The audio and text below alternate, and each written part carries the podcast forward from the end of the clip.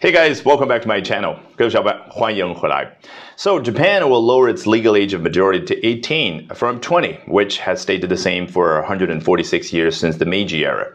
This, needless to say, has sparked a lot of discussions and debates among the Japanese public, as they are worried that many, including a lot of high school girls, among the more than uh, 2 million 18 and 19 year olds, uh, could become new targets for the adult film industry. So to get to know a little bit more about it and to hopefully uh, pick up some English in the process, we're going to take a look at what the Asahi Shimbun has to say in a very recent report 啊，咱们今天通过这篇文章的节选来聊一下这个话题，那就是日本决定将法定年龄从二十岁降到十八岁，这意味着呢啊，日本这个岛国啊，著名的叫爱情动作片这样的一个行业呢。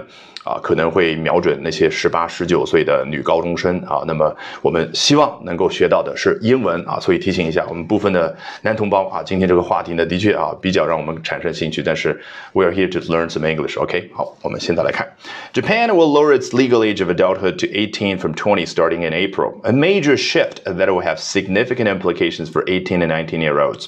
好，这个 lower 啊，千万不要小瞧它啊，这是我自己的教训啊。我记得当年刚入行做同声。传译的时候，我经常会要去表达啊，某一个公司将它接下来下一个月、下一个季度的这样的一个销售额的目标要往下降，就降低它的销售额目标。我那个时候头脑里面本能蹦出来的会是 decrease，上升呢会是 increase。我不能说啊错，但是我明显觉得我当时说出来的时候 decrease 呃 sales projections，我觉得呢好像有点不太地道啊。果然后来我查的时候发现，一般呢。呃，尽管它可以做及物动词和啊不及物动词，一般来说啊，decrease 这样的词呢，往往是做不及物动词，也就是 something decreased 某个数字它下降了，而不是像这儿说让某个东西下降。好，那么后来我就发现，我要刻意的稍微练几遍这个 lower 啊，让当然它的反义词是 raised，就往上提，所以啊不要小瞧。那当然这儿的叫 legal age of adulthood 指的是法定成人年龄，这个 adulthood 在这儿指的是成人的那个状态。那么如果你留意的话，我刚刚开头那段英文的开场白当中说的是 age of majority 啊，majority 就是 adulthood 另外一种说法，因为它是来自于 major，也就是。成年人啊，与之相对应的是 minor 啊，也就是未成年人。所以你看，majority 可以代表的是成年人的状态，所以 major minority 当然也可以表示的是未成年人的状态。好，那么很显然，在现如今啊，日本仍然是以二十岁为这样的一个啊分水岭。那么，但是从四月份开始，to eighteen 就会降到十八。那说到了这个二十啊，我啊这个你来看啊，说到这一回事呢，他也补充呃进一步的说到了是 a major shift，这可是一个重大。的转变啊，说到 shift 啊，其实表达转变这个意思呢，非常容易理解。你去看一下啊，你每天敲打的那个键盘上面 shift 键是用来干嘛的？按住它，再按一个字母，就把那个字母从小写变成大写，或者从大写变成小写。所以它当然是一个比较重大的转变，a major shift。好，什么样重大的转变呢？That will have significant implications for 18 and 19 year olds。对于十八、十九岁的小孩来说呢，会带来重大的影响啊。那这个 implication 和 influence 有什么样的区别呢？啊，我个人有一个。比较方便的啊，这样的一个说法，那就是 implication 好像还没有发生这个影响，你发现没有？就好像还未产生实际影响的那个可能性的影响。来，我们接着往下。The civil law currently provides protection when young people get duped or pressured into appearing in pornography。啊，这个现如今的日本的民法典啊，说他啊。提供了保护啊，是提供了什么样的保护呢？哦啊，当年轻人，也就是这些十八、十九岁的小孩呢，啊被骗或者说迫于压力而去拍摄成人内容的时候，你看啊，这个我们中文会怎么去表达刚刚所说这段内容？你注意听，是两个动词，一连串的表达，被骗或者迫于压力。好，这是一个动词，然后呢，拍摄成人内容，你看到没有？被骗。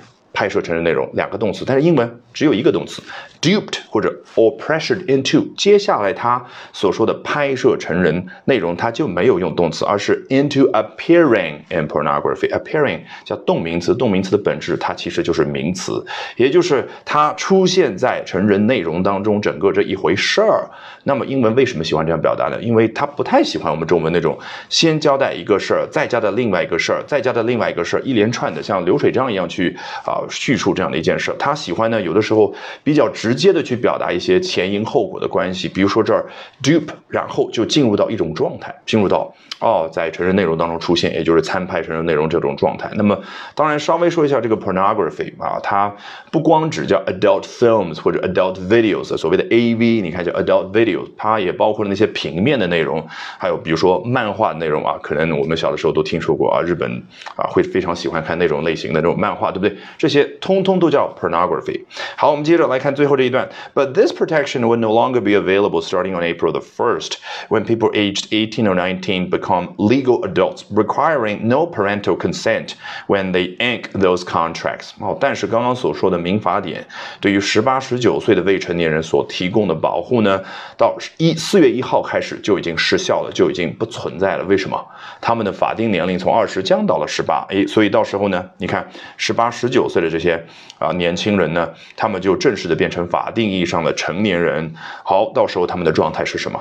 再去签订那些合同的时候，不需要啊家长的同意啊，parental consent 啊，这是比较正式的，好像法律意义上的一种啊意思。所以这个基本上意味着就是啊，现如今啊，如果说啊这个日本的十八、十九岁这些未成年人要去参加拍摄那些内容的话，从法律意义上来讲是要得到他们父母的允许啊，而且是有这样的事儿发生的啊，尽管我们觉得不太可思议。来签订合同，它用的是什么 ink？